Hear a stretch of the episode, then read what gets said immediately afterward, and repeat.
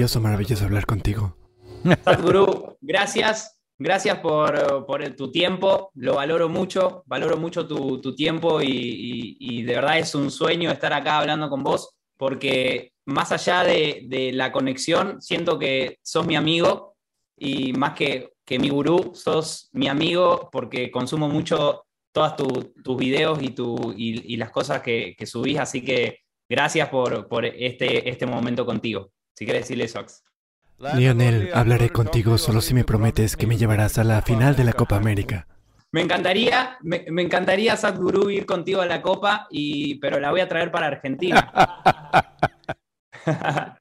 Si me llevas, tal vez te ayude antes de que Lionel Messi salga de... se retire. Ganemos la Copa, hagámoslo. Decirle que me llamo Lionel como Messi, pero que, que, juega al fútbol no tan, no tan bien.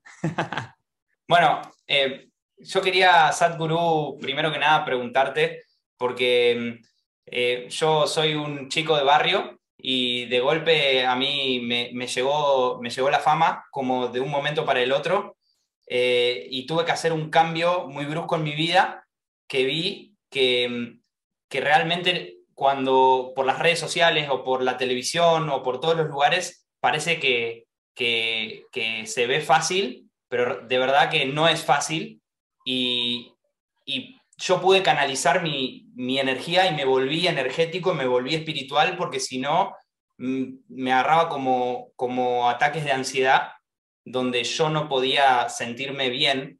Entonces, por eso eh, eh, me gustaría que Sadhguru me cuente eh, cómo él también canaliza toda esa energía de tanta gente que lo sigue y, que, de, todo esto que, él, que, él transmite, ¿no? Del mensaje ese tan importante.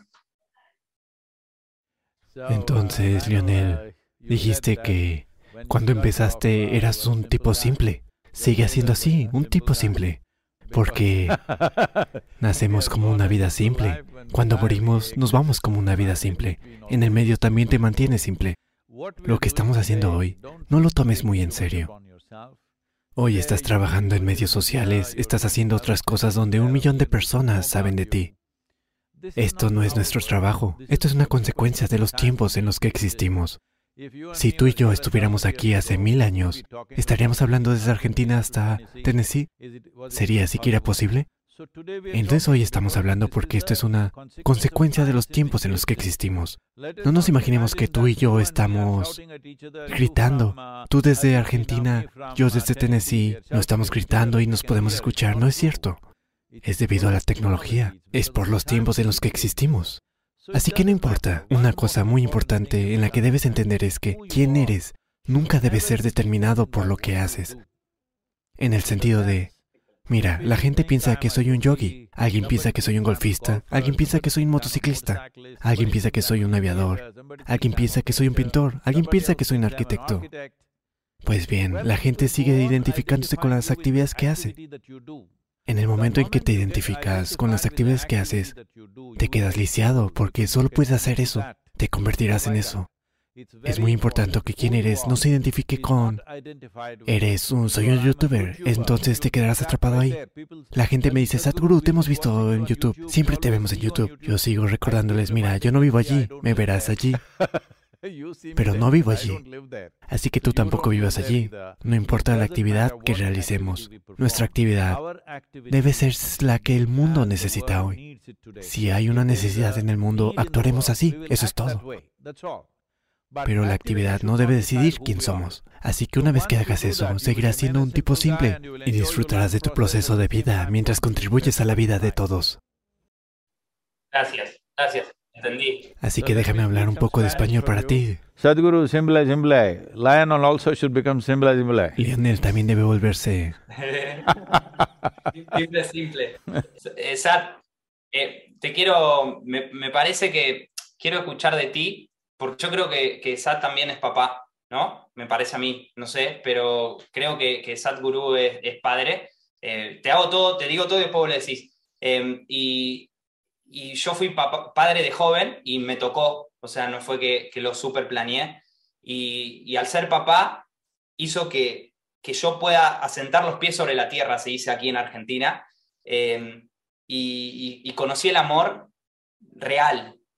Y me llegó de, muy chico, porque hoy yo tengo 27 años de Chile, y me llegó de muy chico todo junto, porque también a, los tres años de ser famoso me llegó este, esto de, ser papá y de también tener que estar con mis hijos y ellos me enseñaron sobre el amor y yo creo que eso también es como, un, como, como algo que me regaló el universo.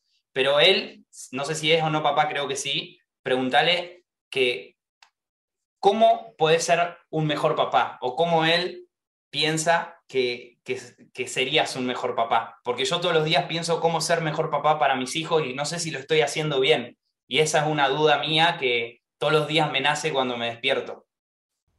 Sí, lo soy. Tengo unos cuantos millones de hijos. Solo uno de ellos es mi error.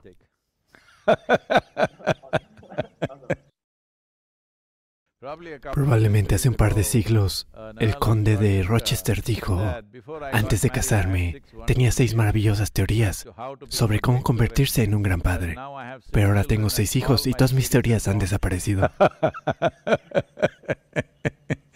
Así que, no intentes ser un gran padre. Si eres un gran ser humano, lo harás todo maravillosamente bien. Así que, por desgracia, esta idea de que eres un padre se está metiendo demasiado en la cabeza de la gente. Y los padres son necesariamente matones, porque creen que están por encima de sus hijos. Todos los que han hecho es que han entrado en este mundo unos años por delante de tu hijo y de repente crees que tienes la antigüedad para decirles lo que tienen que hacer, lo que no tienen que hacer, todo, ¿de acuerdo? La única ventaja que tienes sobre tus hijos eres, eres un poco más grande físicamente, así que puedes intimidarlos, puedes regañarlos, puedes golpearlos, puedes hacer todas esas cosas. Así que un niño no disfruta el acoso en casa y ese mismo acoso ocurre en todo el mundo. Si vas a la escuela, algún idiota que ha llegado un año antes que tú se cree el mayor y te acosa. En la sociedad, alguien que haya ganado un poco más de dinero que tú te acosa. En el Comité de Naciones, las naciones que tienen un poco más de músculo intimidan a las otras que son un poco más pequeñas. En todas partes, la intimidación. Creo que este acoso comienza desde muy temprano. Cuando eres un bebé, cuando empiezas, tus propios padres empiezan a intimidarte, tanto física como psicológicamente y emocionalmente. Siempre piensan que están por encima de ti. Pero si tengo que hacer una simple pregunta, entre tú y tu hijo, las 24 horas del día, ¿quién es más alegre? Esa persona debería ser el consejero para la vida. Oh, trajo al bebé. Hermoso. ¿Cómo se llama? Donato. Donato, si es un regalo de Dios, ¿cómo intentas arreglarlo? No puedes arreglarlo. Porque es un regalo de Dios, no puedes arreglarlo. Tienes que aceptarlo como es.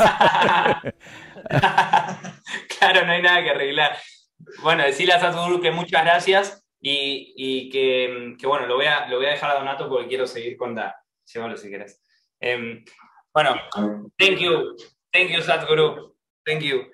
Muchas gracias. Hay una pregunta que creo que es muy importante, que, hay, que, que la gente seguramente quiere escuchar de, de, de Sat, que, que, me parece interesante tocar el tema de, de, los jóvenes y del bullying, porque yo en el colegio sufrí bullying y crecí por, por culpa del bullying y de los pensamientos de los demás, crecí pensando que yo no podía creer en mí o que yo no, no, podía llegar a hacer las cosas que quería por todo el bullying que sufrí de más chico. Y me parece que, me gustaría preguntarle a él cuál es el mensaje que le podemos dar a, todos esos adolescentes que quizás hoy me siguen a mí, que, están sufriendo en este momento bullying y que, y que quizás no, no, no, no, tienen, no lo cuentan, porque lo que pasa es que vos no lo contás. Entonces, me gustaría darle preguntarle a él qué, es algo para decirle a toda esa gente y a mi niño interior, porque también a mi niño interior que sufrió todo ese bullying me gustaría escuchar a, Sad lo, que me puede contar. Ah, como dije antes, mira, cuando decimos bullying, estamos tratando de identificar una actividad específica que puede ocurrir en las escuelas o instituciones educativas. No, tienes que verlo en un contexto más amplio. En la familia hay bullying, están tratando de decirte cómo vivir en este mundo. En la escuela hay bullying. Los profesores hacen bullying. Pueden que lo hagan con amor, pero están imponiendo una cosa u otra. En la religión hay bullying, en la sociedad hay bullying, en los asuntos internacionales hay bullying, todo es bullying. Si quieres crear un mundo sin ese tipo de acoso, lo más importante es, tenemos que hacer de este mundo un mundo consciente. Ahora mismo la única manera de ser mejor que tú es tenerte por debajo de mí. Así que desde la escuela, cuando te dicen que debes obtener el primer lugar, eso es bullying. Porque alguien que está en el primer lugar mira a todos los demás por encima del hombro. Así que todo el mundo quiere estar por encima de los demás. Esto mismo es bullying. Así que vayamos a una definición más amplia del bullying. Desgraciadamente ocurre de varias formas. Puedes llamarlo moral, puedes llamarlo religión, puedes llamarlo reglas sociales, puedes llamarlo familia, no importa. Está ocurriendo de muchas maneras. La única manera de quitar esto es produciendo seres humanos conscientes, y por eso creamos el movimiento Planeta Consciente, porque sin conciencia los seres humanos son naturalmente compulsivos. Cuando son compulsivos se vuelven cíclicos. Cuando se vuelven cíclicos siempre quieren ser un círculo más grande que el otro. Esto es bullying. Que de alguna manera quiero ser más que tú. Esto es bullying. Sí, lo entendí. Entendí, entendí, entendí. Entendí. Thank you. El nivel más alto o máximo de bullying es si no te comportas como yo quiero que seas, irás al infierno y arderás siempre. Esa es la máxima intimidación. Y eso te hará sufrir. Te haremos sufrir por siempre. Solo porque no sigas mis palabras, sufrirás ese bullying. ese, punto que hablo de que, dijo Sadhguru ahora, digo, está bien que mis hijos sigan una religión, porque es algo que yo, es algo que, que que no sé qué hacer porque mis padres, mis abuelos me hicieron seguir una religión que hoy yo tengo mi propia religión. Y, a veces cuando decís, bueno, hay que seguir, seguir, una religión, pero yo siento que estoy conectado con el universo y con Dios acá, que no, no sé si eh, seguir la religión y estudiar lo que pasó y todo eso está bien. Eso es algo que también digo, wow, no, no, no, no, no me entra como, como eh, preguntarle a ver qué, qué me, Así que todas las religiones, cualquiera que sea lo que uno siga, esencialmente tratan de llegar a la fuente de quién somos. Puedes llamarlo Dios, puedes llamarlo Shiva, puedes llamarlo como quieras. Pero esencialmente se trata de llegar a la fuente de vida que somos. Porque estamos aquí y no tenemos ninguna explicación de cómo llegamos aquí, de cómo ocurrió toda esta creación. Hemos identificado alguna fuerza o alguna identidad o alguna entidad como la fuente de nuestra creación. Así que si quieres llegar a la fuente de la creación, sea cual sea la forma en la que lo hagas, no hay problema, siempre y cuando vayas en esa dirección. Pero en nombre de la religión te conviertes en un grupo determinado, y mi grupo es mejor que el tuyo. Tu grupo no debería existir, si mi grupo tiene que prosperar. Así que esto es, si uno debe dividir a la humanidad, entonces no hay religión de ninguna manera. No hay nada religioso en dividir a la humanidad misma. Si hay una religión, debe unificar todo, porque estamos tratando de llegar a la fuente. En la superficie podemos ser muchas cosas. Ahora mismo del mismo suelo surgen los árboles, surgen las flores, surgen los seres humanos, surgen los gusanos. Y todos volvemos a lo mismo. El mismo suelo, cuántas variedades de vida, así. La misma fuente, cuántos millones y millones de manifestaciones. Pero cuando llegamos a la fuente, no hay división. Si estás creando división en nombre de la religión, eso no es religión, es política.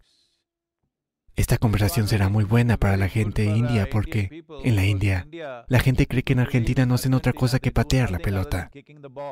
Ah, claro, porque acá, ellos nos ven como que el fútbol es wow y es verdad, igual nosotros es como que el fútbol es como... Bueno, contale a Sad que que yo cuando era pequeño mi sueño era ser jugador de fútbol y, nunca lo, pude, lo pude lograr y, después, eh, bueno, acá, estoy ahora. Pero, pero nunca es tarde, decirle, nunca es tarde. Ah, nunca es tarde. Puedes jugar conmigo, pero no en el campo internacional.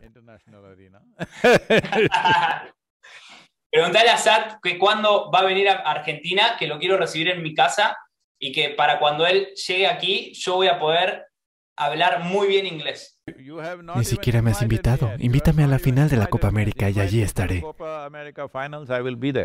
Bueno, lo estoy invitando, decirle que está eh, eh, formalmente invitado a, a, mi casa en Argentina y que le voy a hacer probar el mate. ¿Mate? argentino. Decirle. Oh. No, no, no sé qué es el mate. Mate, decirle, explicarle, decirle que el mate es una bebida que se toma mucho en Argentina y que toda la población toma mate eh, a cualquier hora del Don't día. me? No me digas, ¿son hojas de coca o algo así? No, no, decirle que es- el mate se toma para no tomar coca. Muy bien. De acuerdo, vamos a ir a tomar mate a Argentina, seguro. Y vamos a patear la pelota también un poco. Esto, mira, mira, Sat. Aquí, Ok. mate. Mate, esto decirle que es yerba, que sería como un yuyo, una planta que se le pone. Explícale, vos ya sabés lo que es. Bien, vamos para allá. Siendo, mismo con él. Gracias, Leonel. Maravilloso hablar contigo. Y mis bendiciones para tu pequeño bebé. Maravilloso. Que el niño crezca bien. Y que, ¿sabes? Hay dos grandes de Argentina que han dominado la mente de todos. No vas a creerlo, pero en la parte más remota de la India, en la aldea tribal más remota, si vas y dices Maradona, saben quién es Maradona, ¿sabías? Puede que no sepan nada más. Así que, en muchos sentidos, Maradona y ahora por supuesto Messi también está subiendo al mismo escenario en todas partes. Así que en general la gente cree que los argentinos no hacen otra cosa que jugar al fútbol. Será estupendo para ellos ver que hacen otras cosas, porque en la mente de los indios solo juegan al fútbol y nada más. Pero será genial ir allí y llegar a la gente de allá. Preguntale, Gracias. perdón, perdón, preguntale si, si sabe jugar al fútbol. O si jugó al fútbol. Ah, sí, pero hace unos años, unos 10 años atrás, me lesioné gravemente la rodilla. Después de eso me pasé al golf, porque es un juego sin lesiones. Aquí, decirle que lo voy a invitar a jugar al fútbol y que cuando, y que cuando yo vaya para India o para donde esté él, vamos a ir a andar en moto porque aquí también tengo motos. Me, me gusta mucho andar en moto. De acuerdo, ¿por qué no? Vamos a montar en motocicleta, seguro. El fútbol ya lo veremos. Te enviaremos un pequeño video de mí jugando al fútbol con los niños, justo antes de la lesión. Brother, tengo decirle que, lo- lo que- que tengo una pregunta que, que surgió ahora cuando hablamos de Maradona y de, y de muchas figuras como, como la de Maradona, Messi y tantas figuras más mundiales, que ¿por qué está tan cerca eh, el éxito, la fama y, y toda esa bendición que- que- que aparece en tu vida, está tan cerca de la depresión, de la droga y de, toda- de- de todo también lo oscuro que lleva a esa persona a ir para ese lado cuando, cuando le llega el éxito fuerte, más allá que entiendo que eso es mucho del, de, eso pasa cuando tenés gente a tu alrededor que te incentiva también a hacer eso, pero ¿por qué tanta, tanta gente eh, entra en depresión, en drogas y todo cuando le llega la fama? O no tampoco, no, no solo cuando le llega la fama, sino que hoy tengo amigos y tengo gente muy cercana que no pueden salir de eso, ¿no? De la depresión, la droga y, y- y de, de estar mal. Eh, ¿Qué piensas, Sadhguru, sobre, sobre eso y, y qué, qué le podemos recomendar a todas esas personas que hoy están sufriendo o, o que no la están pasando bien? O puedo enseñarles cómo generar las mejores sustancias químicas en su propio cuerpo, para cambiar la química de tu cuerpo para que siempre seas dichoso. Buscas el alcohol y las drogas porque crean algo placentero en ti. Eso significa que ahora mismo no te sientes lo suficientemente bien. Ahora mismo llevo gafas del sol, de lo contrario si miras mis ojos, verás que estoy intoxicado pero totalmente consciente. Así que puedo darte drogas como esta. Esto no viene de fuera. La fábrica química más compleja del planeta es esta fisiología humana. Si sabes cómo manejarla, crearás una química de felicidad y éxtasis. Si no sabes cómo gestionarlo, crearás una química de miseria, frustración, agitación, estrés y cualquier otra cosa. Así que cada experiencia humana tiene una base química, por lo que podemos crear una química de felicidad. Hay métodos sencillos. Podemos enviarte una forma sencilla de meditación que puedes practicar. Cuando te funcione, puedes difundirla a la gente que te rodea. Todos deben hacer esta simple meditación de 10 a 12 minutos al día.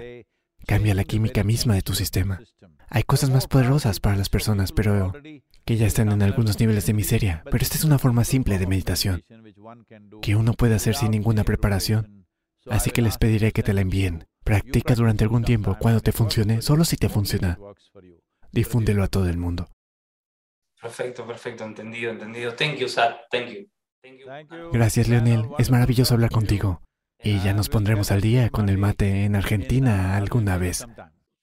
Vamos a tomar un mate en Argentina. tengo, tengo, le quería preguntar, le quería preguntar algo que, que, que siempre a mí se me viene a la mente y digo, ¿cómo él en su vida, porque obviamente Sadhguru debe tener una familia, que él viajando por todo el mundo, eh, cómo él se despega o cómo se puede despegar de, sus seres queridos, más allá que yo entiendo que él ama a, a todos los que tiene alrededor, porque él eh, se nota eso que del amor que él tiene, pero a mí me cuesta mucho quizás viajar o alejarme de mi familia o estar solo no, estar solo, ¿no? Como que siento que ellos siempre me, van, me necesitan.